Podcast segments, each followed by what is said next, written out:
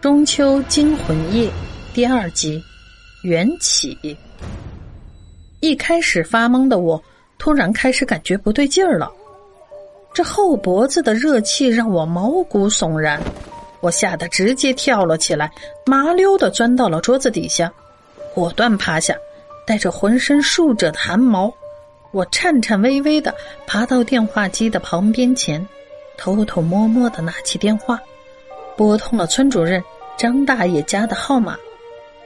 这一接通，我对着电话哭着说：“哼，张爷爷，赶紧找我爸我妈来救我！赶紧，我家这里有妖怪！”打完了电话，我又缩回到了桌子下面，瑟瑟发抖的等着有人来救我。约莫过了一刻钟，我听到院子里有开门的声音。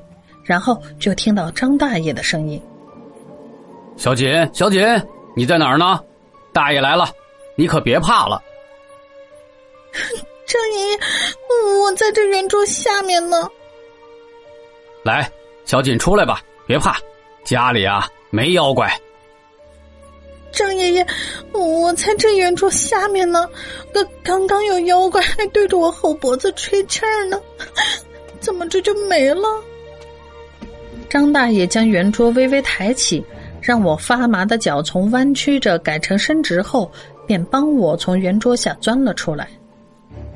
我刚进屋的时候，看着了一只老大的黑猫从这屋的窗户跳了出去，我估计刚刚是那只猫在哈气呢。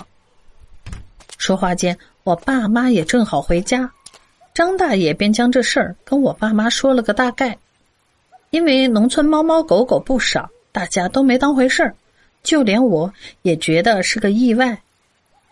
直到第二天晚上一闭上眼睛，我就感觉到了不对劲。我还小，不知道该怎么解决，告诉了父母，他们也不相信，我只能哭。当时我是在半夜十二点到一点之间醒来的，然后听到那个奇怪的声音，再一次从远处传来，然后这声音。越来越小，也越来越近，最后就好像停在了我的头顶上方，而且每一次感觉到它的靠近，我的心都在颤抖，感觉喘不上了气。但奇怪的是，家里其他人都感觉不到，只有我一个人。每当他离我脑袋一米远的时候，我就会哭着叫醒全家人。爸妈开灯，却什么都没有，每天都是这样。每天都会被吓醒，那段时间我实在是被逼得受不住，就开始哀求我这不迷信的父母帮我想办法，可找了人来看事儿也没有任何作用。后来我实在受不了了，就跑去我姨家，在我姨家，每天倒不是午夜子时折腾我了，但我还是醒了，改成凌晨是三四点钟了，而且他进不了屋子。只能在外面，就这样，我好不容易在我姨家过了几天没有被吓晕过去的好日子。临回家的前一天，我爸妈过来接我，我妈一进屋就跟我说：“锦儿啊，赶紧收拾收拾，洗把脸，收拾干净了，一会儿啊，我和你爸带你去见一位老奶奶。见老奶奶干嘛？给你看事儿啊，这沈奶奶啊。”以前是东北的出马仙儿，还是你姑找人给介绍的呢？就这样，我见着了沈神婆。老太太的堂屋里点着香烛，我才一进屋，她便用那粗糙的大手握住了我的手。小姑娘，别怕，在奶奶这里不用怕，她进不来。然后训斥了我爸妈一顿。你们俩是咋回事儿？这丫头手冷的跟冰块似的，你们倒好，一点儿也不关心。具体解决的过程，按我当年跟神婆奶奶的约定，我就不能说了。总之，但这件事情的确很是麻烦。神婆奶奶解决了两次，才算最终解决。第一件事情没解决成功。直接害得我在起大雾的清早被躲在墙角的他给吓了一跳。当时我正蹲在厕所里，他在背后对我哈气。后来神婆奶奶亲自到我家来看了一趟风水，又让我妈亲自操办了贡品，按她指点的放置烧掉，这事儿才算是真正了结。也就是这第二次，神婆奶奶告诉我妈，我所感觉到我奶奶回来的事情，确实发生过。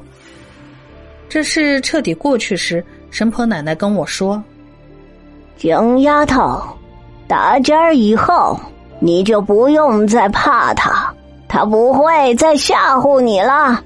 相反，他会保护你的。”这之后的一年，每天午夜子时，我还是一如既往的醒来，也确实能感觉到他的存在。不过，他确实不再吓唬我了。每次都离我远一点才活动起来，等我慢慢习惯之后，我也就不再午夜惊醒了。当然，我与他的缘分自然还有后续，比如初三的时候，我生了一场大病，我想结束自己的生命。我的父母趴在床上哭泣，我的意识越来越模糊，直到眼前一片漆黑，我被什么东西拉了起来，我的直觉告诉我，他来了。来救我回家了，千万别问我他到底是什么，是黑猫吗？我还真不知道，因为我从来没有见过他，只是他会提前唤醒我，让我感觉到他的存在。而他为何会只纠缠我？是因为我爸年轻时不敬畏生灵，犯过错，所以他是来报仇的。所以我希望听到这一个故事的每一位能敬畏生命。不要随意杀生、虐待生灵，因为报应是会应在子女身上的。